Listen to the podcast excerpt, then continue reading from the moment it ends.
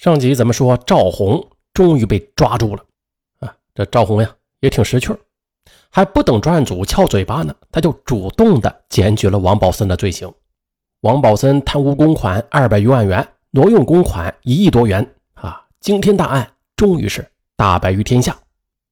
嗯，但是经过有关部门的严格审查之后，又发现赵红与王宝森的腐败案在法律上啊是无实质关系的。一年后，他获得了自由，并且，从此就销声匿迹了。可是谁也没有想到啊，时隔八年之后，京城又一起特大腐败案是震惊了国人，也震惊了国内外金融界。这位权倾一时的人物，他就是赵安哥。赵安哥他沦为阶下囚的过程，也实在是令人很唏嘘。但是啊，除了他自己的贪欲，赵安哥所劫取的金钱呐，很大程度上都是用来满足一个情人的，而这个情人正是赵红。哎呀，又是赵红。这回呢，他是以一个职业高官情人的形象，是惊爆于世人面前。前面说了啊，这赵红是侥幸的逃脱了法律的制裁，而就在他隐姓埋名八年之后，一天。媒体的一篇报道让他惊魂未定，可这篇报道啊，同时也让赵红的眼前一亮，说的是广西壮族自治区合浦县农妇黄某，他呀冒充王宝森的妻子，海关总署人事处处长，诈骗十一万元之后落入法网。哎呀，看了这篇报道之后，他才明白，原来王宝森的后续影响力啊，也不能小看的啊。侥幸逃脱法律制裁的赵红，又是禁不住蠢蠢欲动起来。很快，他以王宝森腐败案无辜受牵连者的身份，又开始招摇过市了。九月，赵丽红应聘到了北京世纪风尚模特儿经纪公司做经理。此后，他将“红颜薄命”一词啊，那演绎的是惟妙惟肖啊，入木三分。当时也是不少善良人的眼睛被迷惑了。纷纷的帮他介绍对象，什么教授啊、富商、学者、军官都有。只不过啊，赵红他当时那伤痕累累的心，一时是找不到感觉的。可是啊，只要是提及认识高干的机会，他就立刻的精神抖擞起来。美貌嘛，本来就是资本，这眼见人老珠黄了，他何尝不紧张呢？至此啊，赵红就走上了做高官情人的职业道路。不过这次，嗯，他有点坎坷啊，嗯，没有那么幸运。一直到一九九七年的年底，赵红终于是挖出了一个有价值的线索，那就是，中国银行总行副行长赵安哥，因为妻子跟母亲的关系不和，啊，孝顺的赵安哥呀，他的婚姻只维持了十几年，此后就一直单身。几经周折。赵丽红终于是拖到了一个跟赵安哥熟悉的人，那个热情的人单纯的认为啊，他们两个是一个郎才，一个女貌啊，也很般配，于是就竭力的去撮合他们。嘿，终于啊，赵红被安排到跟赵安哥坐到了一块在宴会开始之前呢，咱们再来简单的介绍一下赵安哥。这位曾经的副行长赵安哥，他的老家呀在河北。父亲是一位教育工作者，母亲呢是国家干部。父母在结婚之后不久就调到东北工作了。那是一九五零年六月十九日，赵安哥出生在辽宁沈阳。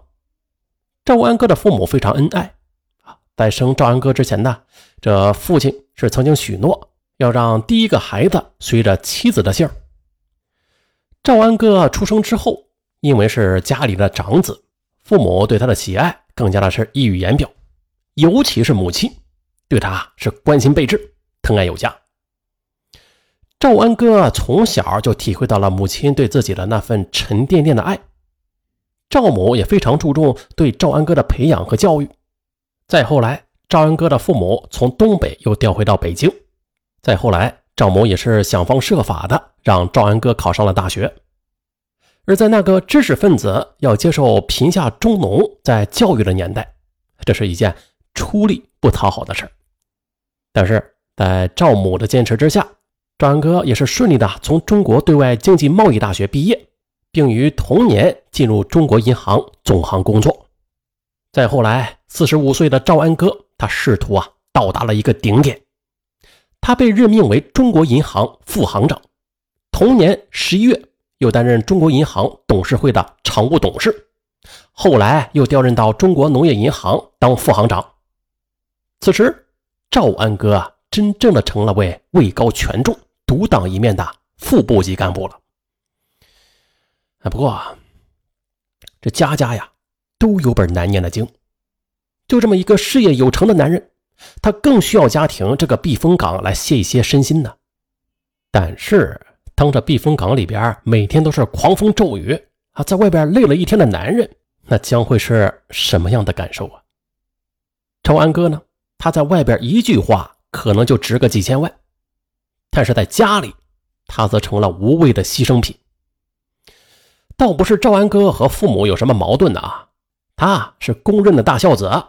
可是这问题嘛，就出现在了每个男人想回避也回避不了的两个女人之间的战争，那就是婆媳关系。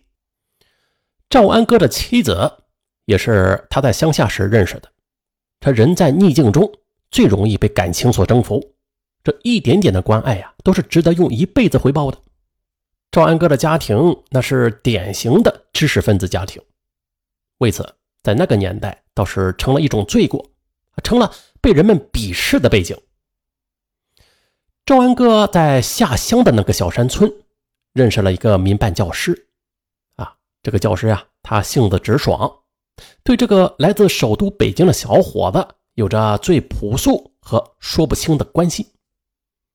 回京城时，赵安哥对他说：“跟我走吧，逃出这个小山村，外边的世界很大。”他信了，可结果呀，他和赵安哥啊都错了，因为赵母从头至尾就不喜欢他，从说话到做事儿赵母。就是和他合不来。